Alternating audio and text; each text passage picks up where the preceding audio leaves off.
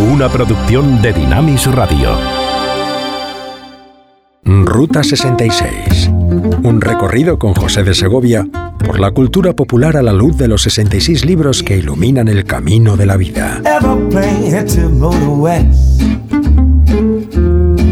Travel my way, take the highway that's the best. And get your kicks on Route 66. Well, it winds from Y llegamos a una de esas invitaciones que no debemos rechazar, pero para la cual hay también que estar preparado. Es eh, la parábola de la invitación al banquete de bodas.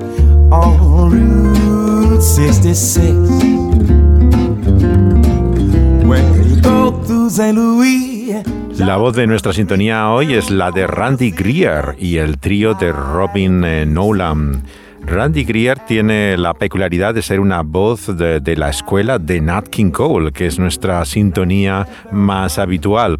Él es uno de los cantantes masculinos de jazz más sólidos que hay ahora todavía en la escena internacional, nieto del más importante batería que tuvo Duke Ellington y recibió también ese, ese nombre artístico por Charles Mingus eh, en, eh, cuando estaba en casa de sus padres. Eh, sus orígenes escuchaba el jazz y particularmente el tono romántico y lleno de swing de Nat King Cole.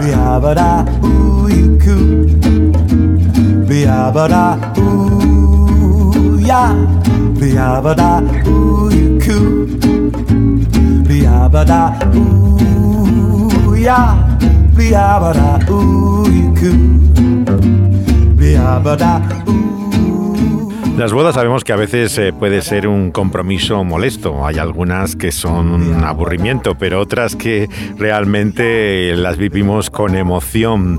Por eso es tan importante saber eh, qué eh, preparación y disposición tenemos para responder a una invitación.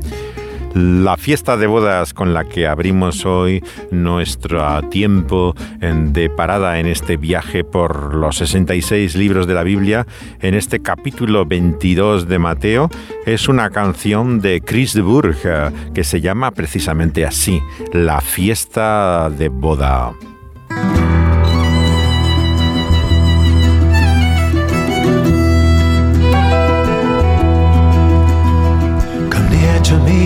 I will tell the tale of Robin Hood. And though he was a nobleman, was for the common good. A man of the people and a hero to us all. For he robbed from the rich and he gave it to the poor.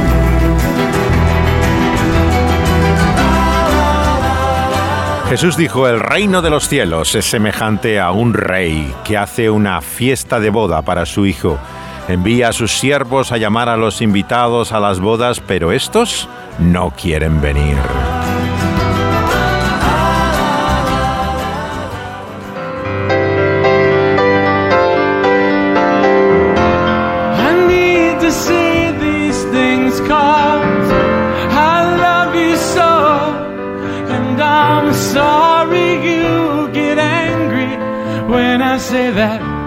You just don't know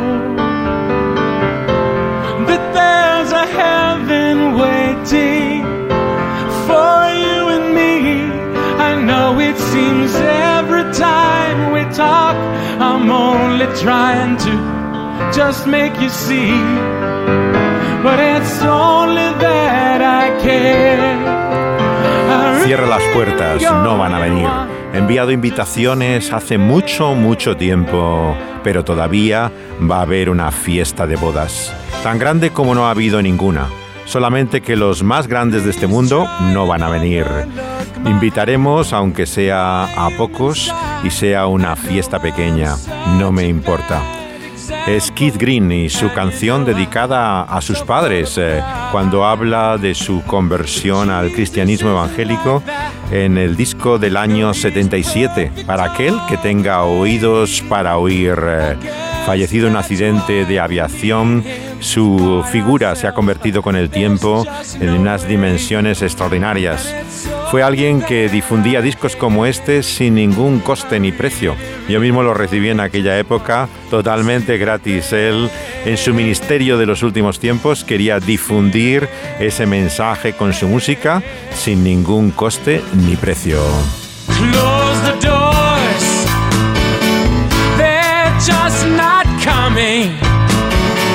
We sent the invitations out long time ago.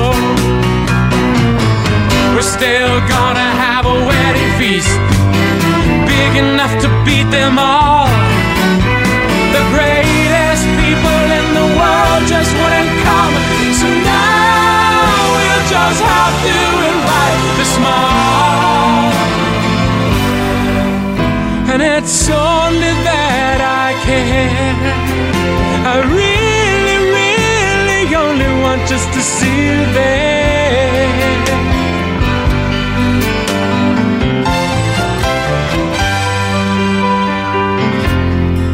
Isn't that Jesus? Isn't it Joseph and Mary's son? But didn't he grow up right here? He played with our children. What? He must be kidding. Thinks he's a prophet. Well, prophets don't grow up from little boys.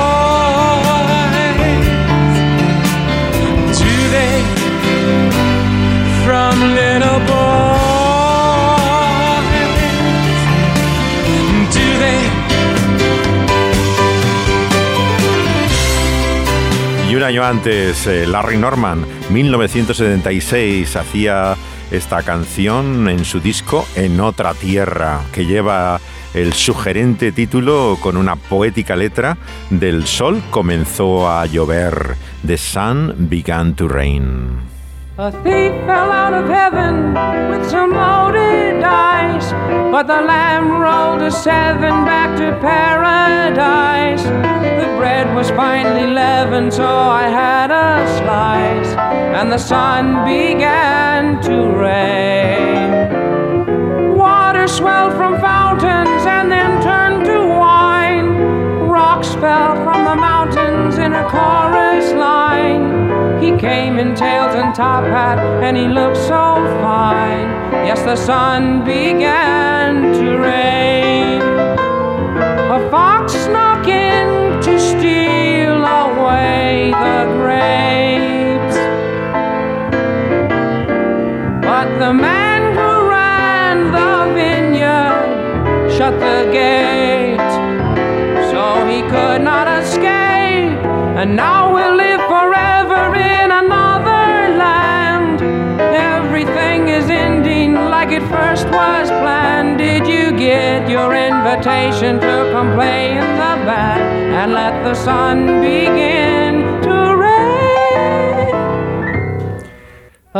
Genial, eh, Larry Norman en este su disco del año 76 en otra tierra que nos cuenta cómo el aquel que está a cargo de la viña cerrará la puerta y no podrán escapar. El coro una y otra vez dice, el hijo comenzó a reinar, pero en inglés es un juego de palabras con el título de la canción, el sol comenzó a llover. Llover, rain y rain es muy difícil de distinguir los dos verbos, aunque significan algo totalmente distinto. Es uno de esos increíbles, maravillosos juegos de palabras que tienen en sus canciones eh, Larry Norman y que ha jugado siempre incluso en los títulos, ¿no? Algo nuevo bajo el sol, algo nuevo bajo el hijo. Sun, sun suena prácticamente igual en inglés. Son textos que traducidos pierden todo su, su gracia, pero sin embargo eh, muestran unas imágenes poéticas enormes, ¿no? Eh, dice en esta canción de aire apocalíptico, claro, como las rocas caen de las montañas, como en una fila de baile de un musical, eh, como un zorro intenta robar las uvas. realmente las imágenes son de una complejidad maravillosa. Jesús dice en su parábola que cuando no querían venir los invitados volvió a enviar a los siervos diciendo, Decidles, he preparado mi comida, mis toros, mis animales engordados han sido muertos y todo está dispuesto. Venid a las bodas. Pero ellos no hicieron caso. Se fueron cada uno a su labranza, otro a sus negocios, y otros tomaban a los siervos, los afrentaban y los mataban. Y al oírlo esto el rey se enojó, envió sus ejércitos y destruyó a aquellos homicidas, quemando su ciudad.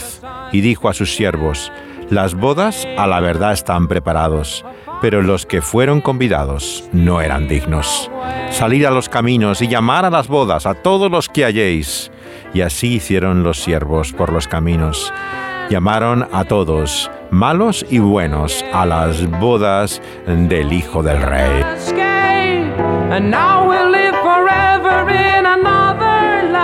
Saliendo los siervos por los caminos, juntaron a todos los que hallaron y las bodas estaban llenas de convidados.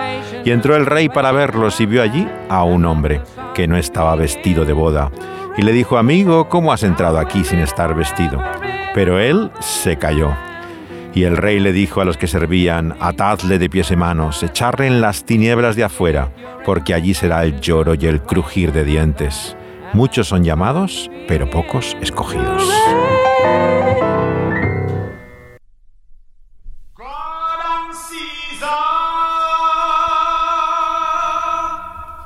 A continuación a Jesús le preguntan por el tributo. ¿Es lícito dar a César o no? Y contesta Jesús sus conocidas palabras, a César lo que es de César y a Dios lo que es de Dios.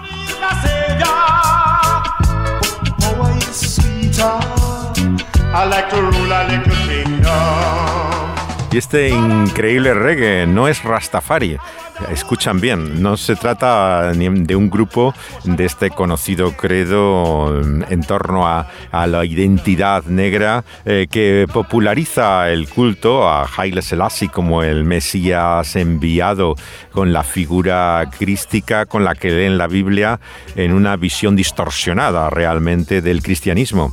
Se trata de una lectura verdaderamente cristiana. Es un jamaicano, Richard Hollum, que era nacido a padres chinos el año 39 y que eh, fue educado por los franciscanos y los jesuitas y en su intento de llevar el cristianismo en Jamaica, eh, convirtió la música popular del reggae en textos que tenían coherencia con el cristianismo ortodoxo. Y como vemos en este caso que hace con el grupo llamado Poderosa Víctima, Mighty Victim, y lleva el título de Dios y el César, God and Caesar, y es un vinilo de los años 70. March and march with the Almighty God and suffer the loss of your soul. Whoa, God and Caesar, why don't we work and wait a while? Why must we promise and tell a lie? We can build one thing at a time. Y hablando del César y el cristianismo, ¿cómo no pensar en el cine? En esa sorprendente, realmente original película de los hermanos Cohen que se llama Ave César. Perdona, mi padre, ¿por qué pecado? Han pasado 24 um, horas desde mi última confesión. Hijo, es muy tarde. Sí, padre. Este trabajo es... Ah,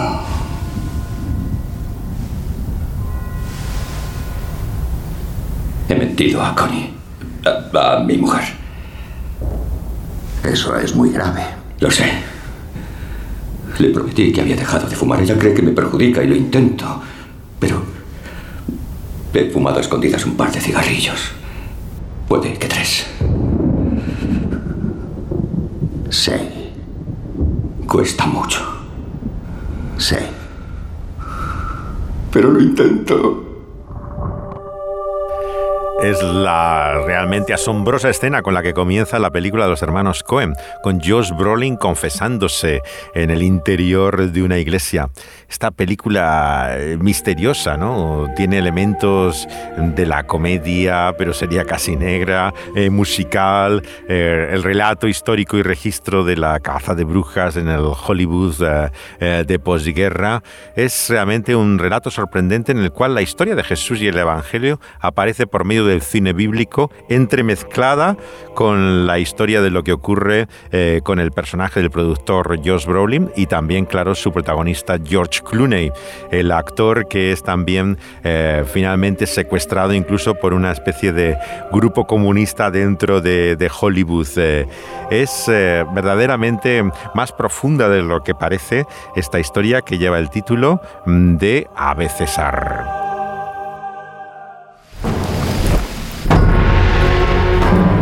Antigua Roma. Doce años de reinado de Tiberio. Pontifex Maximus. Las legiones romanas dominan el mundo. Las pisadas de sus sandalias se oyen desde la península ibérica en el oeste hasta los pasillos de la gran biblioteca de Alejandría en el este. Mientras por doquier el pueblo oprimido se estremece bajo el látigo romano, hombres libres y vasallos se unen en una veneración obligada. El emperador César es la divinidad, señor del cuerpo y el espíritu de todo hombre. A aquellos que no se sometan les esperan las galeras, el circo, incluso la crucifixión.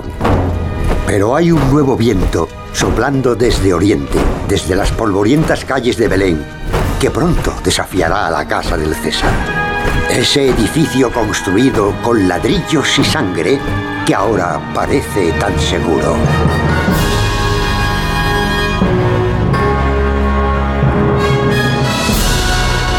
Ave César.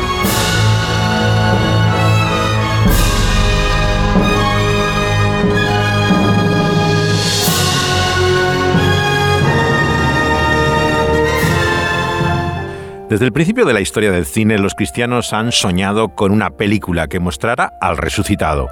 Muchos intentan todavía conseguirlo, cuando la verdad es que el llamado cine bíblico ha representado a veces lo peor de Hollywood. Sentimentalismo, trivialidad, sensacionalismo o simplemente falsedad. La película de los hermanos Cohen, Ave César, nos enfrenta al problema de cómo lograr el misterio de la fe en la pantalla, cómo poder ver aquello que creemos. Los dos grandes protagonistas del film, como hemos dicho, son Josh Brolin y George Clooney, y se enfrentan a una figura que pretende representar a Cristo en la escena que abre y cierra a César. En la primera, un hombre de familia católico se lamenta por fumar a escondidas mientras no tiene reparos a continuación en buscar una solución rápida eh, para un embarazo indeseado de la estrella de sus estudios, que es Scarlett Johansson, para los que trabaja ella en exclusiva. Al final es un actor que hace de romano en una película sobre Jesús, el que es secuestrado por este grupúsculo de esa fe prohibida que era el comunismo en la época de la caza de brujas, cuando va a rodar precisamente el momento de la conversión del perseguidor del cristianismo. Saulo, luego Pablo, a los pies de la cruz. La obra de los Cohen siempre ha estado llena de estas referencias religiosas, sobre todo sus eh, obras más personales. Un tipo serio, por ejemplo, nos revela que la religión en la que han sido educados esta singular pareja no es la de la Torá o el Talmud, sino es un judaísmo secular, eh, como vemos en el Evangelio según Hollywood que ellos representan. Uno de los momentos más divertidos del film es cuando el productor reúne, como vamos a ver en torno a una mesa, a un cura católico, un sacerdote ortodoxo, un rabino y un pastor protestante para ver si lo que él llama el espectador razonable de cualquier credo podría sentirse ofendido o no por la película. Se pueden imaginar ya lo razonable que resultan todos ellos juntos. Caballeros, gracias a todos por venir. Sé que tienen parroquias, feligreses y templos que les absorben gran parte de su tiempo, pero estoy seguro de que también comprenden que grandes masas de gente buscan en las películas información, inspiración y, sí, entretenimiento. Aquí en Capital Pictures, como saben, un ejército de técnicos y actores, artistas de primer nivel, trabajan muy duro para llevar a la pantalla la historia de Cristo. Es una historia magnífica, una historia ya contada, sí, pero nos enorgullecemos de que jamás se ha contado con esta clase de distinción y estilo. Quizás, señor, olvida que se cuenta en la Santa Biblia. Tiene razón, patriarca. La Biblia, por supuesto, es magnífica, pero para millones de personas el cine será su punto de referencia para esa historia. La encarnación de la historia, la, digamos, la... Comprensión. Comprensión. Comprenderá, por supuesto, que para nosotros los judíos, cualquier representación visual de la divinidad está terminantemente prohibida. Oh. Pero por supuesto, para nosotros el hombre Jesús Nazareno no es Dios. Ajá. ¿Quién interpreta a Cristo? Pues un chico con el que estamos todos entusiasmados. Todd Hockeysser, un magnífico actor joven que encontramos en Akron, Ohio, en una caza de talentos a nivel nacional. Pero a Hockeysser se le ve solo fugazmente y con un gusto exquisito. Nuestra historia se narra a través de los ojos de un tribuno romano, Autóloco Antonino. Un hombre corriente, escéptico al principio, pero que va adquiriendo con reticencias un respeto por esta magnífica figura de Oriente. Y Autóloco lo interpreta Bear Whitlock. Oh, vaya. Bueno, sin duda es un gran actor. Bien, Ave César es una película de prestigio, nuestro mayor estreno del año, y estamos dedicando enormes recursos para que sea una producción de primera clase en todos los sentidos. Caballeros, dado su enorme coste, no queremos ponerla en el mercado sin tener la certeza de que no ofenderá a ningún espectador razonable, independientemente de su fe o de su credo. Y aquí es donde entran ustedes, ya han leído el guion. Quiero saber si los elementos teológicos de la historia están a la altura. A mí la escena del carro me ha parecido muy falsa. ¿Cómo va a saltar de un carro al otro a toda velocidad? Ah, bien. Podemos revisarla. Pero en el aspecto religioso, ¿la descripción de Jesucristo da la talla?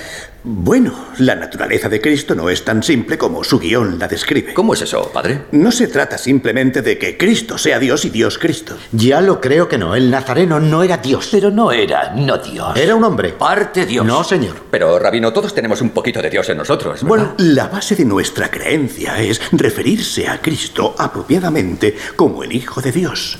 Es el Hijo de Dios que carga con los pecados del mundo sobre sí mismo para que el resto de los hijos de Dios, nosotros seres imperfectos, por medio de la fe podamos entrar en el reino de los cielos.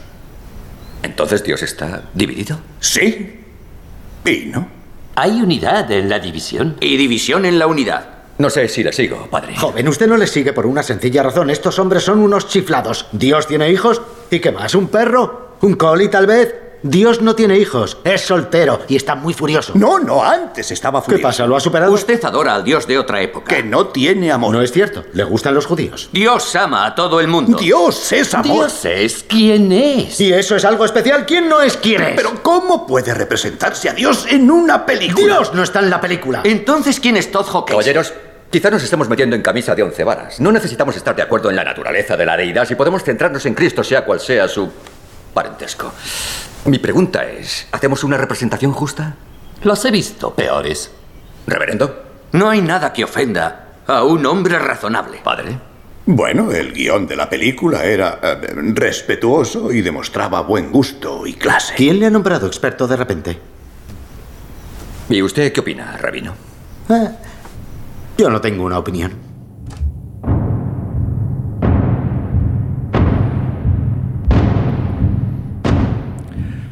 Increíble, maravilloso este diálogo de los Cohen, que siendo judíos, como ven, entienden perfectamente lo que es eh, la perspectiva de los diferentes cristianos ante eh, la realidad de la persona de Jesús. Los Cohen eh, son personajes realmente enigmáticos. Eh, las entrevistas con ellos no dan mucha luz sobre sus creencias y opiniones. Dice Luis Martínez eh, que entrevistar a los Cohen es como ir a un dentista amnésico, que en plena operación se olvida de lo que está haciendo. En las entrevistas los dos tienen una extraña simbiosis por el cual cuando contestan lo hacen como sincronizados, ¿no? Pero generalmente lo que hacen es formular ellos preguntas al entrevistador. Les interesa todo lo del periodista, empiezan a hablarte de las gafas, la grabadora, cualquier cosa menos las preguntas que le están haciendo.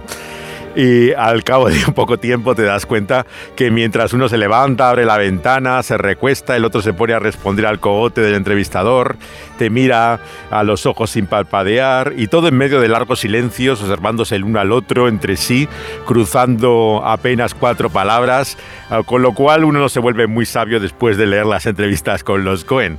Lo que descubre cada vez más es lo singular que son ellos. Los que conocemos sus películas de los años 80, cuando comenzaron, sabemos que hay dos tipos de antihéroes en el mundo de los Cohen. El primero es un hombre acorralado por sus dudas, y que el segundo eh, sería lo que ellos llaman un idiota feliz en su constante perplejidad y generalmente los protagonistas suelen eh, oscilar entre uno y otro. En Ave sin embargo, se nos muestra la fábrica de los sueños, en una época en que el sistema de estudios se dedicaba a esas grandes producciones cinematográficas que abarcaban todos los géneros. Aquí vemos el western acrobático, los musicales bajo el agua, pasando por el melodrama más sofisticado o el peplum de la época bíblica. Son los años 50 del pasado siglo. No estamos ante un cuadro aquí de las miserias de Hollywood, al estilo, por ejemplo, de Ha nacido una estrella o El crepúsculo de los dioses. Es el relato de la creación de una película sobre Jesús, al estilo de lo que sería La túnica sagrada del año 53 o La historia más grande jamás contada del 65 el género bíblico no hay duda que tuvo un gran éxito comercial entonces. Su épica combinaba una extraña mezcla de exhibicionismo, hasta erotismo, vulgaridad y la ingenuidad de una estampita piadosa. Los dos temas abundan en ese cine primitivo realmente. Por un lado, la explotación del lado eh, absolutamente más morboso, juntamente con ese tratamiento épico bíblico que hace mm, que respetable a este nuevo arte, mientras que lo convierte también un terreno vedado para muchos cristianos.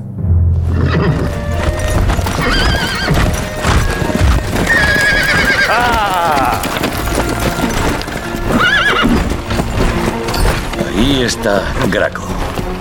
Ah, qué belleza. Sí, autólogo. Roma, amamantada por una loba y a su vez nutriéndonos a nosotros, sus hijos. Esta noche me bañaré en Caracala y me quitaré el polvo de 300 millas de caminos francos. A Roma. ¡A Roma! Sí, a Roma. El centro glorioso del imperio del César. Pero muy lejos, en Palestina, otro hombre llega a casa. Saúl, un humilde mercader de Tarso, está a punto de ser deslumbrado por una visión.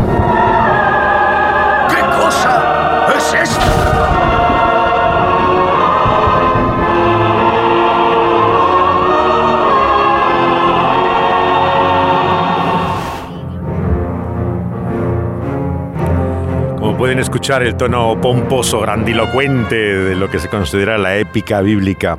Cristo es representado al principio en la historia del cine como una especie de cuadros vivientes.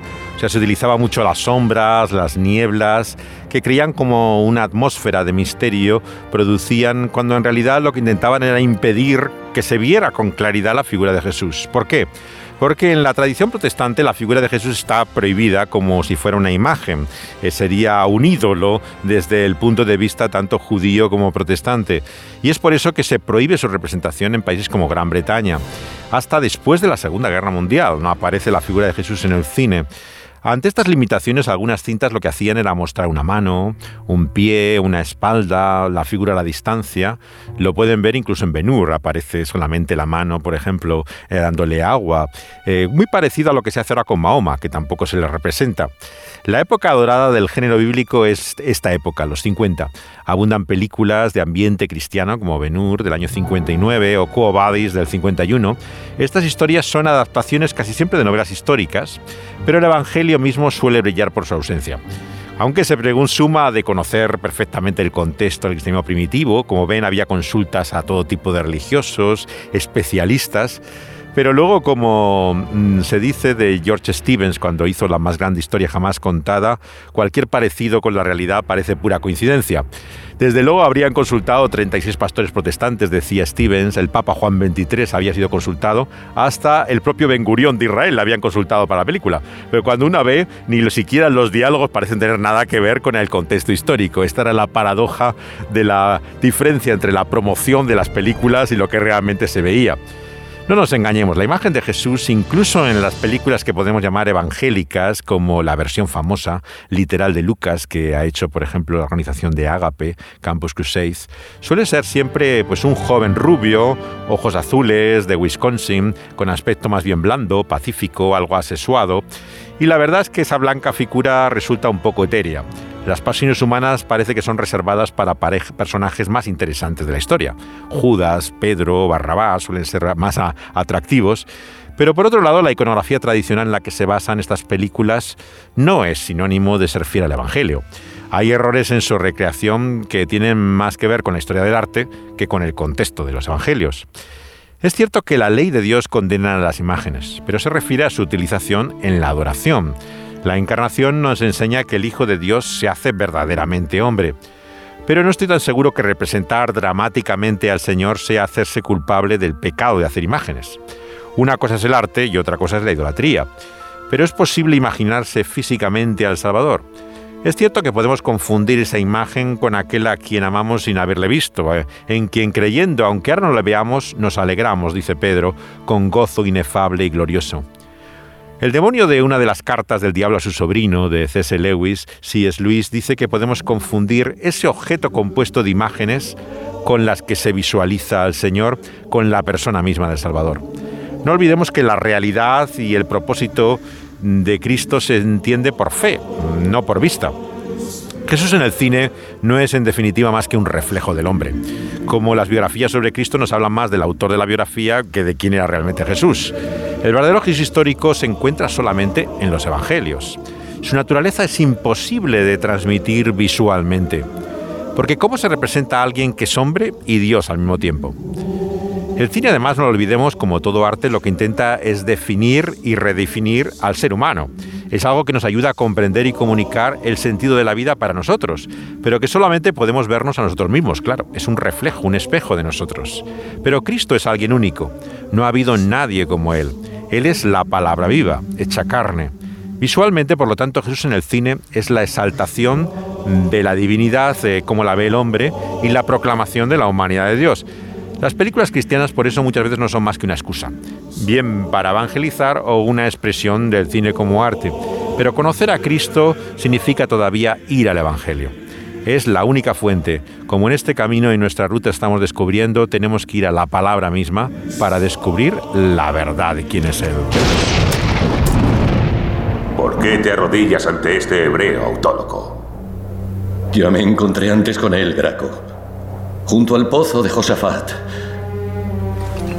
Oh, y menudo hombre. Es un sacerdote de los israelitas, despreciado incluso por los otros sacerdotes. No. En la marcha de ayer, castigado por el polvo del camino, traté de beber del pozo el primero antes que los esclavos que tenía a mi cargo, cuya sed era mucho mayor que la mía. Un romano bebe antes que un esclavo. Este hombre estaba dando agua a todos. Él no veía romanos ni veía esclavos. Solo veía hombres. Hombres débiles y los socorría. Veía sufrimiento e intentaba aliviarlo. Veía pecado y daba amor. ¿Amor? ¿Autólogo? Él vio mi propio pecado, Graco, y mi codicia, pero en sus ojos no vi sombra alguna de reproche. Solo vi luz. La luz de Dios. Querrás decir de los dioses. No, amigo Graco. Este hebreo es hijo del único Dios. El Dios de esta tribu lejana.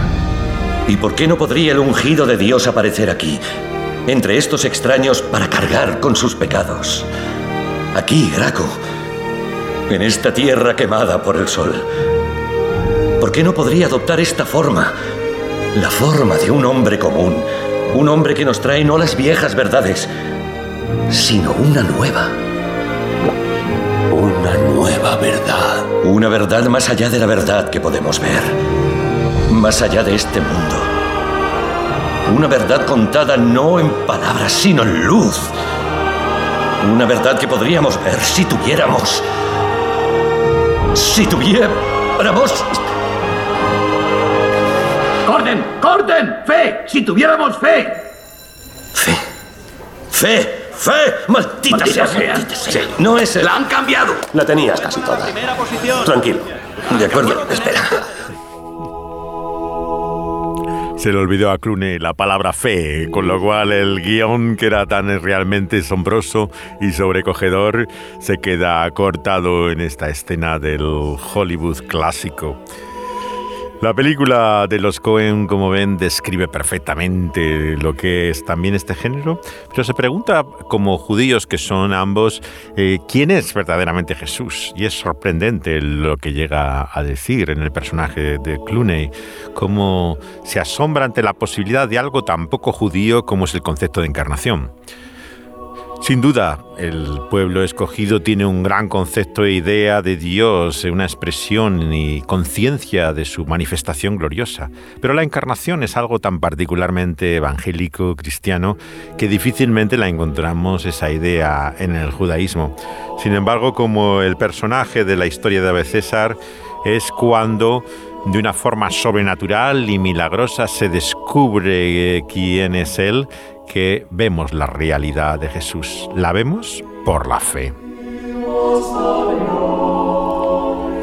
Pero hay otra fe en esta historia a la que hace referencia el film de los Cohen, que es en la caza de brujas, los grupúsculos comunistas que eran entonces eh, ya casi clandestinos. Eh, en medio de la persecución de la izquierda que llevó a lo que luego han llamado en Estados Unidos el marxismo cultural. El personaje de Clooney se encuentra así en medio de una reunión perplejo, sin saber en qué consiste esta extraña sociedad eh, que se reúne a escondidas en una de las casas al lado de la playa en Malibú. ¿Y, ¿Y qué ocurre aquí? Eh, sí. Pues acabamos de leer el acta. Y Alan estaba a punto de hablar del nuevo asunto. Vaya, me he perdido el acta. Bueno, yo no me preocuparía. Suele ser bastante aburrido.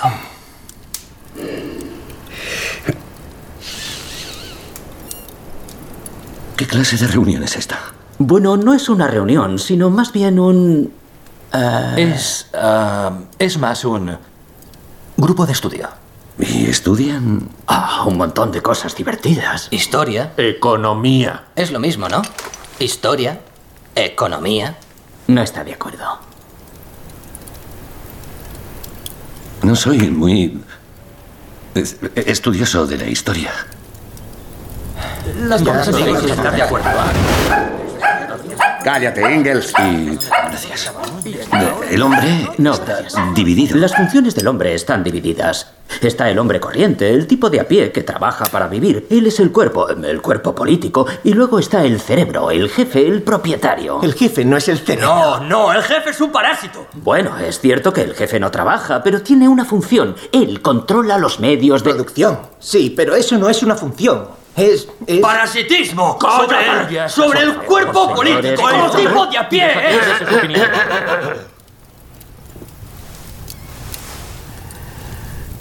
El hombre es unitario, un simple agente económico. Las instituciones del hombre están divididas y expresan contradicciones que se deben resolver y que se resuelven de un modo causativo, previsible. La historia es ciencia. Esta es la esencia de la dialéctica. Ah. Verá, si entiende la economía, puede ciertamente escribir lo que ocurrirá en el futuro con tanta seguridad como escribe la historia del pasado, porque es ciencia, no es fantasía. Nosotros no creemos en Santa Claus. ¿Otro canapé? Es. ah, gracias. Si lo he entendido correctamente. ¿Quién es este? Sí, ah, el señor Smitrovich toma fotografías para nuestro boletín. Nuestra comprensión del auténtico funcionamiento de la historia nos da acceso a las palancas de poder. Su estudio, por ejemplo, es un puro instrumento del capitalismo y como tal expresa las contradicciones del capitalismo y puede utilizarse para financiar su propia destrucción. Lo cual es emocionante. Puede hacerse para ayudar al hombre corriente, al tipo de a pie. El cuerpo político. ¡Cállate! Incluso aunque su propósito sea explotar al hombre corriente. Y al cuerpo político. ¿Están a favor del hombre? A favor o en contra, no importa. La historia será la que será y ya sabemos la que será. Pero sí estamos a favor del hombre corriente. ¿Usted no? ¡Cállate! ¿Está de broma? ¿Yo a favor del hombre corriente? Claro que lo estoy. ¿Quién es ese? ¿Un cómico?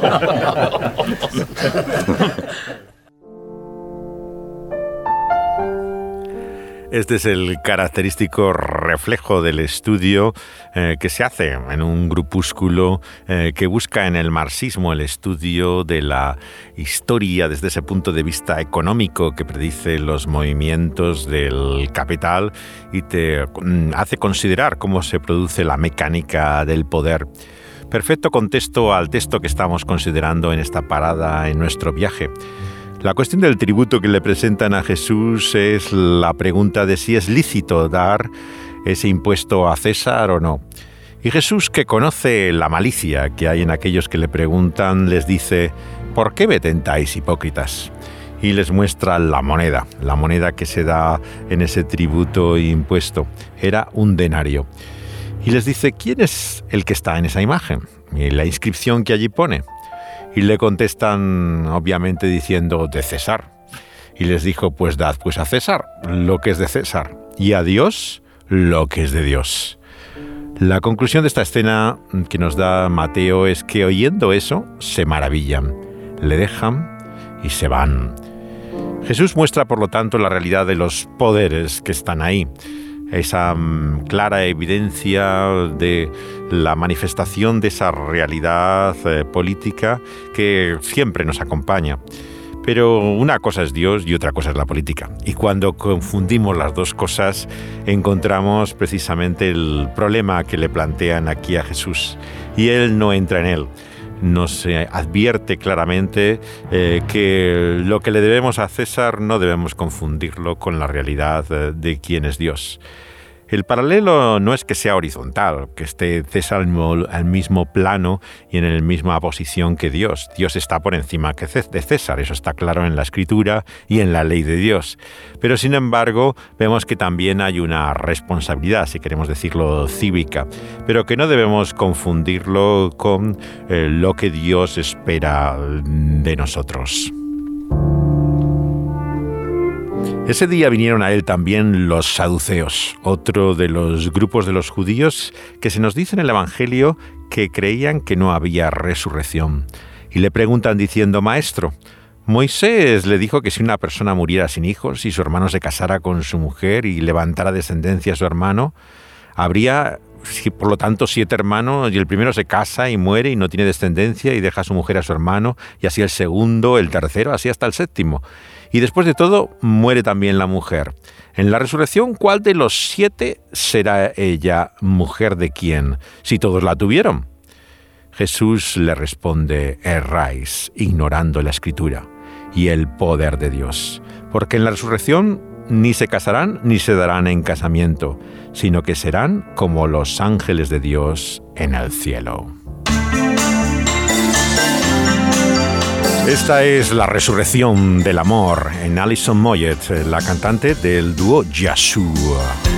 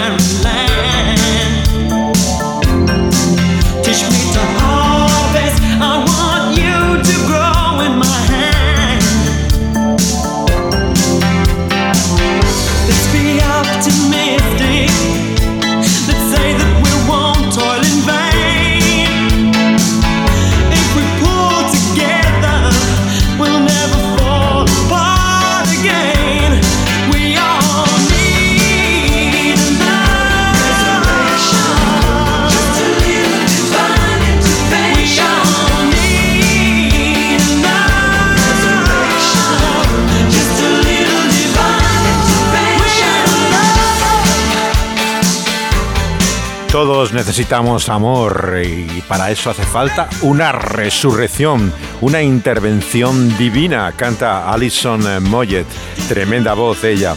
Esta es una artista británica que cantaba esta canción ya en el año 83. Eh, vivió una transformación física parecida a la de Adele.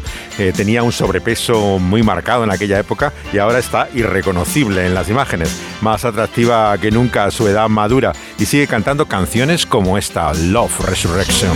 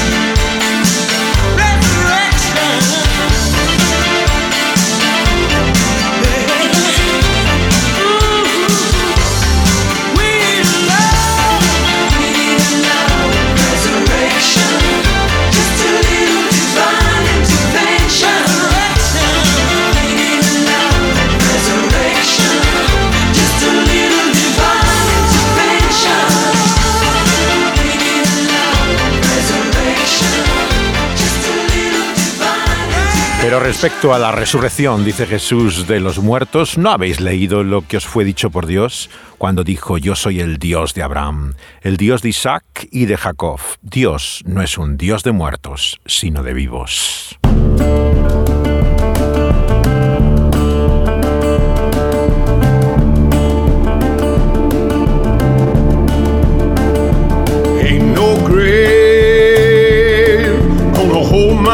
No. Ain't no grave gonna hold my body down. Oh, when I hear that trumpet sound, I'm gonna get up out of this ground. Ain't no grave gonna hold my body down. Hay tumba que pueda mantener eh, mi cuerpo en la tierra. Es la canción de Johnny Cash en su álbum póstumo, pero en la voz ahora del galés Tom Jones.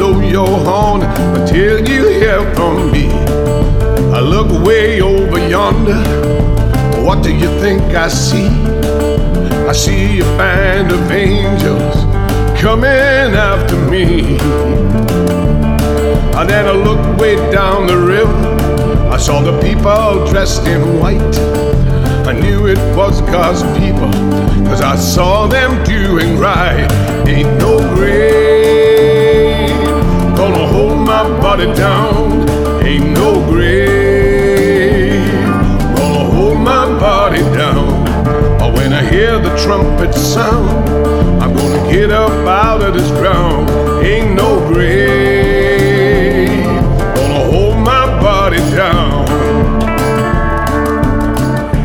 suene la trompeta se levantará mi cuerpo del suelo. Veo eh, por el río una banda de ángeles que vienen a buscarme. Canta aquí el Tigre de Gales, Tom Jones, en ese disco, sobre la gracia que expresa la fe de Johnny Cash.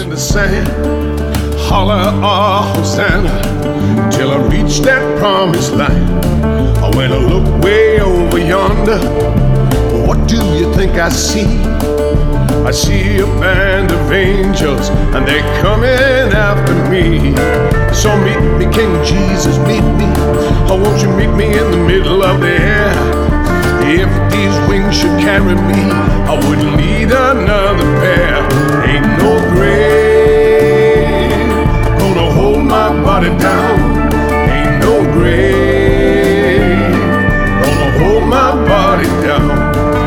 I hear the trumpet sound, I'm gonna get up out of ground.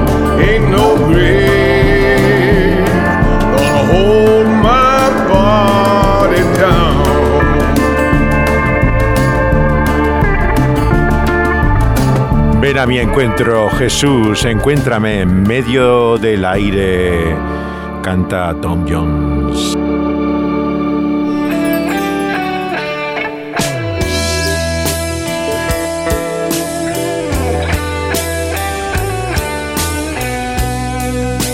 Y esta es una de las bandas más características de lo que fue la gente de Jesús, la banda de la resurrección, formada en el año 72 en la comunidad de Chicago. Y esta maravillosa canción que se llama El regreso, The Return.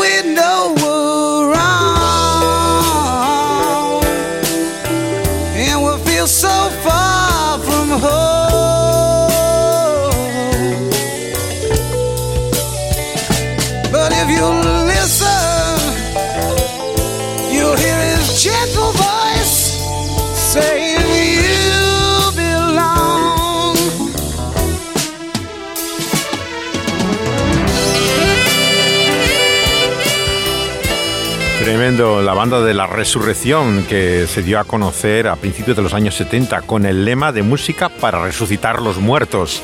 Era el eslogan de sus conciertos, formado para el matrimonio Kaiser, que cantan ambos eh, turnándose muchas de las canciones. eh, su llamado rock duro es casi una antesala de lo que luego va a ser el metal cristiano, pero con mucha más profundidad, riqueza y variedad, más enraizado en el blues y con elementos eh, incluso acústicos.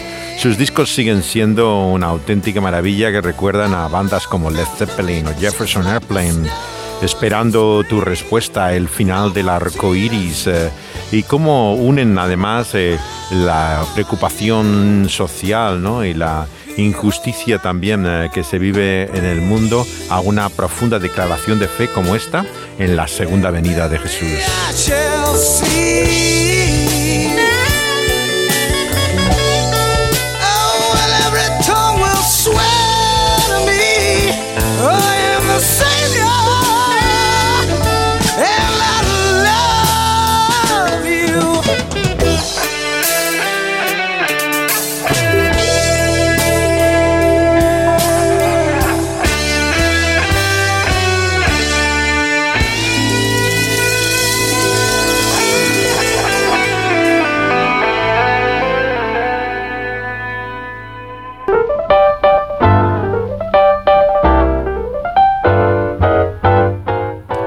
Y con esa esperanza seguimos nuestro viaje tras ese anuncio glorioso de aquel día en que, como al sonido de una trompeta, en un instante los muertos resuciten a ese juicio y eh, muchos a una nueva vida en Cristo Jesús. Y esperamos que sea así con muchos de nuestros oyentes por medio de la fe y la confianza en aquel capaz de levantar a los muertos.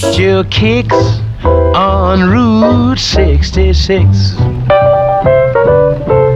It winds from Chicago to. Seguiremos en este capítulo 22 de la Buena Noticia según Mateo en nuestro próximo programa, meditando en el gran mandamiento y la declaración acerca del Mesías en la persona de Jesús. Pero nos introduciremos también en el extenso eh, texto del capítulo 23, la acusación de Jesús al fariseísmo religioso. Entonces, como ahora.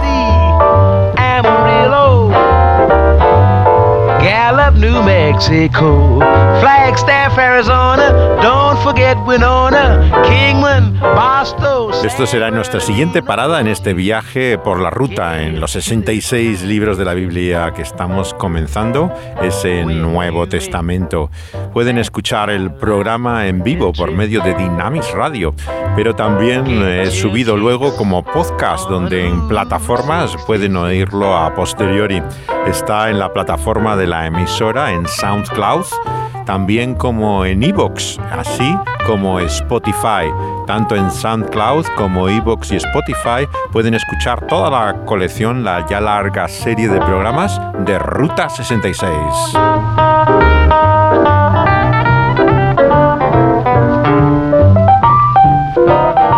Panduro estuvo al volante y José de Segovia a su lado acompañándoles. Les invitamos a continuar nuestro viaje. Hasta el próximo día.